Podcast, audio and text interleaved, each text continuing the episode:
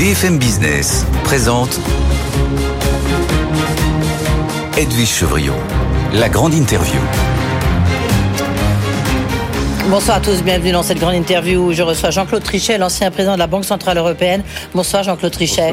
Et merci de nous avoir rejoints parce que je crois que Paris est complètement bloqué évidemment avec cette manifestation euh, devant l'Assemblée nationale après le 49-3, donc décidé euh, par le gouvernement sur les retraites.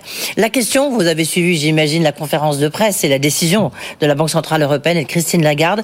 Est-ce que la BCE a eu raison de maintenir sa feuille de route avec une hausse donc de 50 points de base?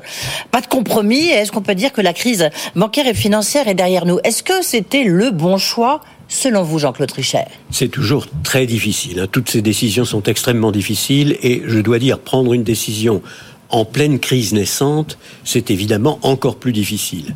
Alors je crois en effet que la Banque Centrale Européenne a eu raison parce que d'abord elle avait dit très très clairement, on fera 50 points de base et on va ensuite continuer de faire des augmentations substantielles, y compris de 50 points de base.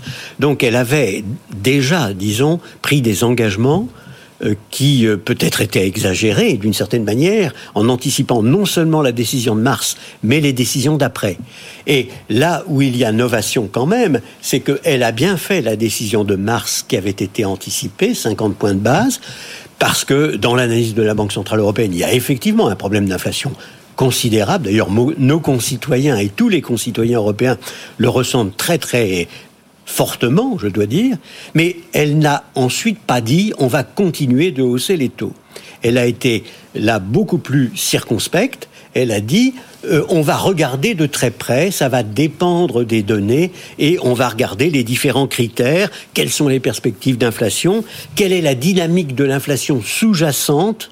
La core inflation des anglo-saxons, mmh. l'inflation sous-jacente, et puis euh, est-ce que le, la transmission de notre politique monétaire est convenable au niveau de l'ensemble de la zone. Donc voilà les trois critères, et elle n'a pris aucun engagement autre pour l'avenir. Alors, donc c'est une décision qui doit être analysée dans ces deux dimensions-là, me semble-t-il. Absolument. Alors deux questions euh, pour euh, peut-être aller un tout petit peu plus loin est-ce que c'est déjà arrivé lorsque vous étiez président de la BCE, je veux dire, de revenir sur votre feuille de route? Comme vous l'avez dit, elle avait dit là 50 points de base, mais ensuite on va poursuivre cette hausse des taux. Et là, elle a dit non, on va voir les circonstances qui vont être, euh, qui, seront lors de la prochaine réunion euh, dans un mois. Est-ce que c'est déjà arrivé que vous reveniez sur vos engagements? Il est arrivé que l'on revienne sur euh, des orientations pas des engagements chiffrés. D'ailleurs, moi-même, je n'avais jamais pris d'engagement chiffré d'un mois à l'autre, si je puis dire. Mais changer, évidemment, le, la décision en fonction de ce que l'on pouvait observer, à la fois sur le plan économique, sur le, financier, sur, le plan financier et monétaire, ça va de soi d'une certaine manière. Donc euh, non, euh, je crois, dois dire qu'il n'y a pas de novation euh, du tout. C'est un compromis quelque part. Mais il, en effet, mon analyse est qu'il y a ces deux dimensions-là on maintient les 50 points de base qui avaient été anticipés parce que ben, l'inflation est là.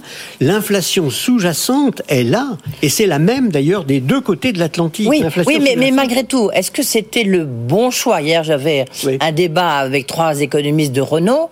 Il y en avait deux qui disaient oui, il faut qu'elle maintienne ces 50 points de base. Et puis il y avait un économiste, Wilfried Galland, plus de marché, et qui disait bah, attendez, non, parce que justement, c'est la fin, l'argent facile, la hausse des taux qui a provoqué ces crise bancaire, c'est financière sur lequel évidemment on va revenir.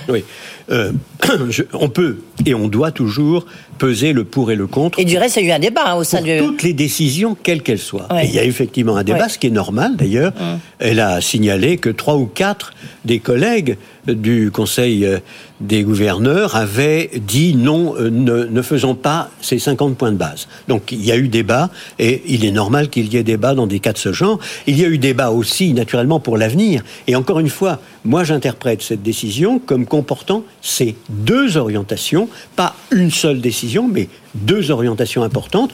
On fait ce qu'on avait dit qu'on ferait, mais pour l'avenir, on va être beaucoup plus circonspect. Et c'est comme ça que vous pouvez interpréter naturellement le choc euh, qui a été le choc financier mondial de ce dépôt de bilan totalement imprévu dans la Silicon Valley, la Silicon Valley Bank, et évidemment les vulnérabilités qui apparaissent dans pas mal d'autres endroits. Oui, alors c'est deux crises complètement différentes, hein, comme le dit euh, euh, Bruno Le Maire, mais cela dit, on est sur la même planète financière. Hein, donc, euh, malgré tout, il y a des risques de, de, contagion. Juste pour vous, le choix de maintenir cette hausse des taux, forte hausse hein, quand même, n'était le bon choix. Vous avez aucun doute là-dessus? Je n'ai aucun doute sur le fait que, au total, tout bien pesé, le compromis, entre guillemets, qu'ils ont trouvé est le bon compromis. N'oublions quand même pas que l'objectif est d'arriver à une inflation de 2%.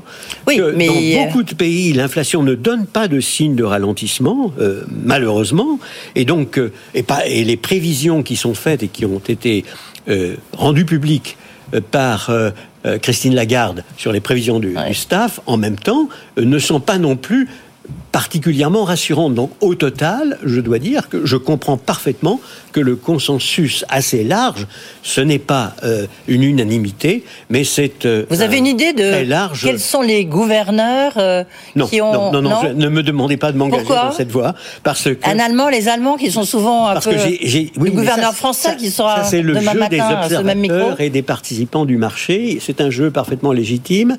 J'ai toujours pensé qu'il y avait un seul Conseil des gouverneurs, une seule. Oui, mais maintenant votre parole est un peu plus libre quand même. Non, mais elle est très libre mais je n'ai aucune envie de gêner, disons, euh, ce qui est fondamental, c'est-à-dire l'autorité de l'institution elle-même. N'oubliez pas, euh, elle, elle dit le droit en matière de politique monétaire pour 20 pays différents. 20 pays différents. on n'est pas aux États-Unis, on n'est pas en Angleterre, on n'est pas au Japon, on est dans un espace qui est beaucoup plus vaste. La Banque Centrale Européenne, elle joue gros, là. Reconnaissez quand même. Bien sûr. Que, euh, si demain la débâcle bancaire se poursuit, elle a été arrêtée. Du reste, je crois que c'est une des explications du maintien de cette forte hausse euh, des taux d'intérêt, c'est-à-dire que la, la, Banque nationale suisse a fait ce qu'il fallait euh, pour circonvenir l'incendie autour de, Crédit Suisse. Mais si demain, il y a encore des grosses turbulences, certains diront, voilà, c'est en fait la fin brutale de l'argent facile, la fin, euh, le, le, le, fait de faire ces hausses d'intérêt aussi d'une manière brutale, donc la BCE sera évidemment responsable. Écoutez, euh, toute décision responsable est nécessairement critiquée. Il y a ceux qui trouvent que vous n'en faites pas assez, ceux qui disent vous avez tardé aux États-Unis comme en Europe, il y a eu un retard à l'allumage de 6-7 mois, c'est à cause de ça qu'on a beaucoup d'inflation. D'autres diront, et vous avez, vous avez raison de le mentionner, vous allez beaucoup trop vite, vous avez fait plusieurs hausses de 75 points de base des deux côtés de l'Atlantique, c'est trop. Au total, les décisions qui sont prises, me semble-t-il, par les institutions responsables, elles sont jugées plus tard, Bien à sûr. terme. Oui. Le, l'engagement oui, mais là, il y avait vraiment il y a, un enjeu de crédibilité de la BCE. pris par la Banque Centrale Européenne, maintenant comme auparavant, il est, un, nous allons vous donner la stabilité des prix, parce que c'est ce que le traité demande. Et maintenant, les Américains, comme vous le savez, ont la même définition de la stabilité des prix. Et puis, par ailleurs, c'est un engagement de faire ce qu'il faut en matière d'octroi de, liquidité. C'est un peu la première et ça, c'est très important. Oui, mais bah, la liquidité, on va y revenir ben justement, parce que bah oui, c'est même la clé. Le, le moins euh, qu'on puisse dire, c'est que la Banque Centrale Européenne a prouvé qu'elle était capable de faire face à des crises financières en étant très audacieuse. Moi, je me réfère à la première que j'ai connue, c'était sur les subprimes. Nous avons donné avec mes collègues oui, mais on vous a, on vous a, oui, mais on vous a reproché d'avoir augmenté les taux d'intérêt. Vous le savez bien, Trichet. Eh bien, je sais bien, et c'est la raison pour laquelle, si vous voulez, je crois qu'il faut juger les décisions sur les deux angles que j'ai dit les taux d'intérêt, la politique monétaire conventionnelle d'un côté, et la lutte contre la crise de l'autre, la lutte contre le manque de liquidité euh, d'autre part. Et ce que nous avons toujours fait, me semble-t-il, c'est de faire ce qu'il fallait pour arriver à la stabilité des prix jusqu'à présent. C'est quand même un succès incroyable de l'euro que d'avoir donné la stabilité des prix jusqu'à la période la plus récente, jusqu'à mi-2021. Et Dieu sait qu'il y a des raisons, évidemment, pour cette inflation actuelle. Et par ailleurs, faire ce qu'il faut. Oui, enfin, j'ai envie de dire, l'inflation, on le subit tous, vous avez raison. Cela dit, si demain on se prend une grande crise euh, bancaire euh, de front, euh, on eh oubliera un peu l'inflation. Eh bien, la Banque Centrale Européenne donne donne de la liquidité sans aucune limite. La Banque Centrale Européenne est très très ouverte en, en matière d'octroi de liquidité. Ça a d'ailleurs commencé avec la crise Lehman mm. Brothers, que de donner de la liquidité sans limite. Euh, elle, nous sommes intervenus lorsqu'il y avait des problèmes majeurs pour soutenir la Grèce, l'Irlande, le Portugal, l'Espagne et l'Italie. Donc je crois que de ce point de vue, la Banque Centrale Européenne a démontré ce ah. qu'elle pouvait faire et ce qu'elle savait Alors, faire. vous allez nous dire dans un instant si justement ce qui se passe actuellement vous rappelle quelque chose. Évidemment, cette crise autour de Lehman Brothers, même si ça n'a pas du tout la même taille. Juste une question, on attend la décision de la Fed la semaine prochaine. Est-ce que la Fed doit euh, infléchir sa politique de taux, amorcer une décrue des taux d'intérêt? Comme vous le savez, elle a elle-même anticipé. Elle avait elle-même anticipé, parce qu'ensuite il y a eu plusieurs plusieurs euh, déclarations, si vous voulez, qui n'allaient pas nécessairement tout dans le même sens, mais une hausse de 25 points de base euh, qui était, qui était considérée comme étant très probable. Comme bien entendu, tout dépend aussi de ce que vous observez, et comme les observations américaines ne sont pas meilleures que les nôtres en ce qui concerne l'inflation, certains s'étaient dit, ils iront jusqu'à 50. Au total, au moment où nous parlons, la crise, elle est quand même née aux États-Unis. Elle est née aux États-Unis. Il n'y a pas qu'une seule banque concernée. Il y en a une, deux, trois. Et au total, et des banques, il y a 16 banques régionales qui sont un peu Exactement. fragiles, on va dire. Non, oui, alors elles sont fragiles, et elles sont fragiles aussi pour une certaine raison que je vous dis tout de suite, parce qu'elle est assez grave.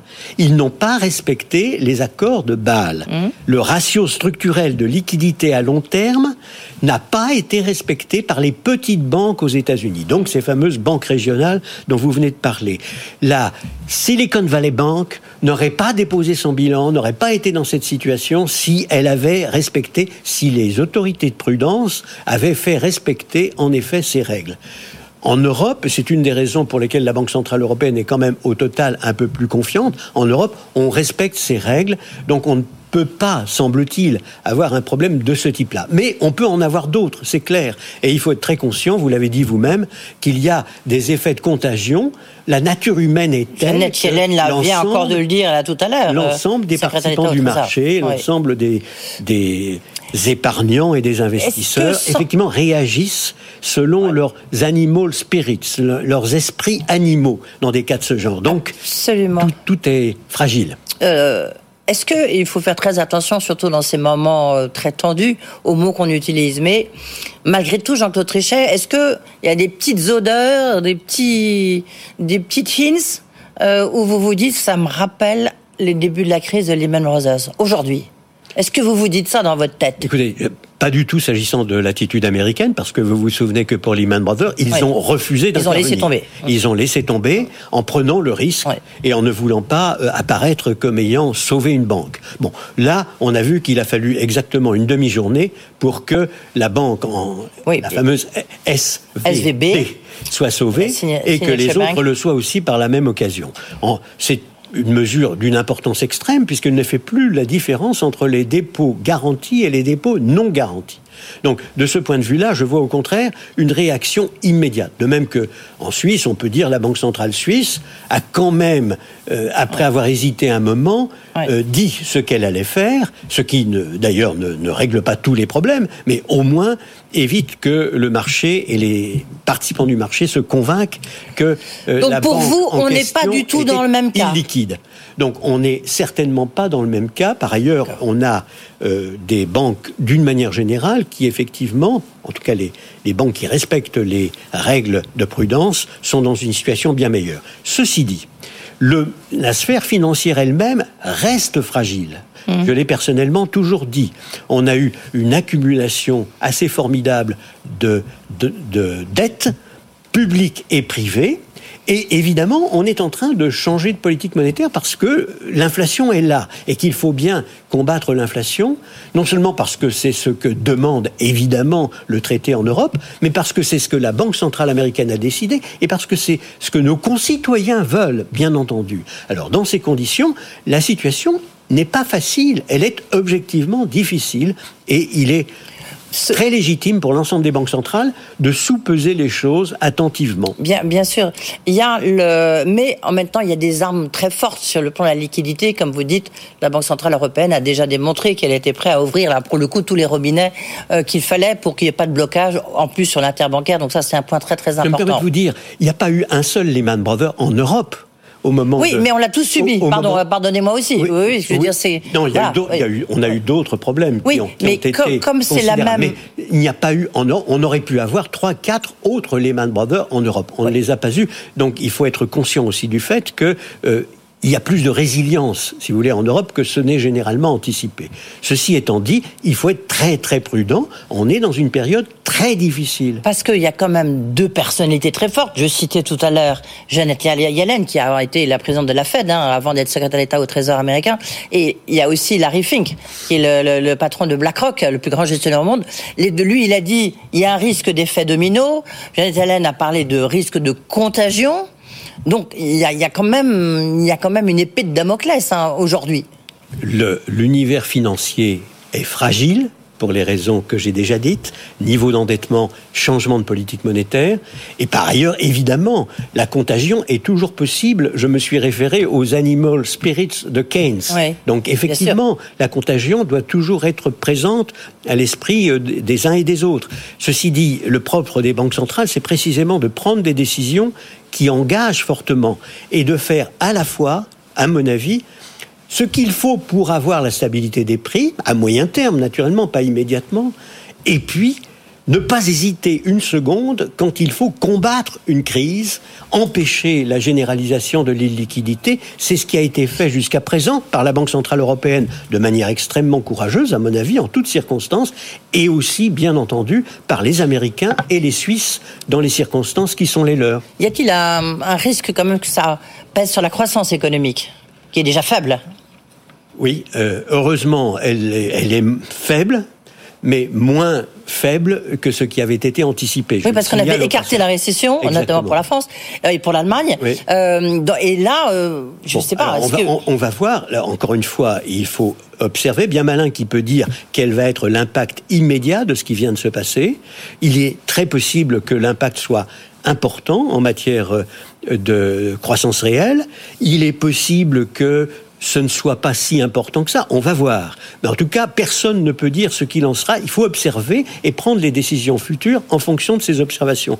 Mais j'observe au total, si vous voulez, que les Européens sont plus touchés que les Américains par les circonstances en général. D'abord, les problèmes sont nés une nouvelle fois aux États-Unis, et puis euh, euh, nous avons. Mais c'est un peu le paradoxe, pardonnez-moi de vous interrompre, c'est que ça naît toujours aux États-Unis, et après, on fait des normes de plus en plus lourdes, contraignantes pour les banques européennes. Vous avez parlé de BAL 3, la Christine Lagarde en a parlé.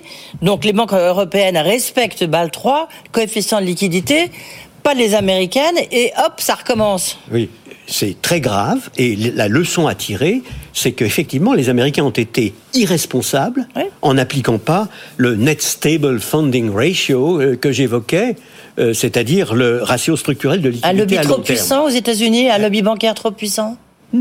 Je ne suis pas sûr. je pense que c'est aussi culturel.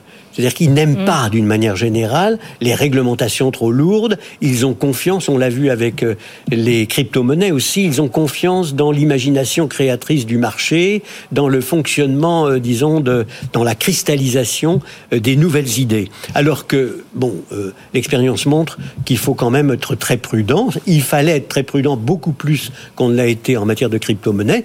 Il fallait être très prudent beaucoup plus qu'on ne l'a été sur les banques régionales aux États-Unis. Mais Ceci étant dit, un dernier mot peut-être sur la comparaison États-Unis-Europe, parce que le problème principal que nous avons, c'est que nous sommes plus vulnérables que les Américains du fait de la hausse de l'énergie, de la hausse des prix de mmh. l'alimentation, et la différence euh, entre nos inflations totales, si je puis dire, est quand même fascinante, parce que c'est pour ce qui nous concerne 8,5 et pour eux 6,5. Donc on a euh, vraiment plus de deux points en réalité de plus. avec une décrue quand même, le, pic quand même en latin. Bon, euh, le, espérons, espérons que le pic est atteint. Ça dépend entièrement de l'énergie et des prix euh, de l'alimentation. En revanche, si vous voulez, l'inflation sous-jacente est la même des deux côtés de l'Atlantique, je l'ai déjà dit. Donc nous, nous payons un prix très fort en termes de croissance réelle par rapport aux États-Unis du fait de cette vulnérabilité supplémentaire que nous avons en matière d'énergie et d'alimentation. Merci beaucoup Jean-Claude Trichet. Toujours très intéressant ce décryptage. Ancien président de la Banque Centrale Européenne. Évidemment, si vous voulez revoir les déclarations de Jean-Claude Trichet, euh, vous pouvez le faire sur le site de BFM Business. Et puis bien sûr, pour ceux qui nous regardent à la télévision, grâce au QR code.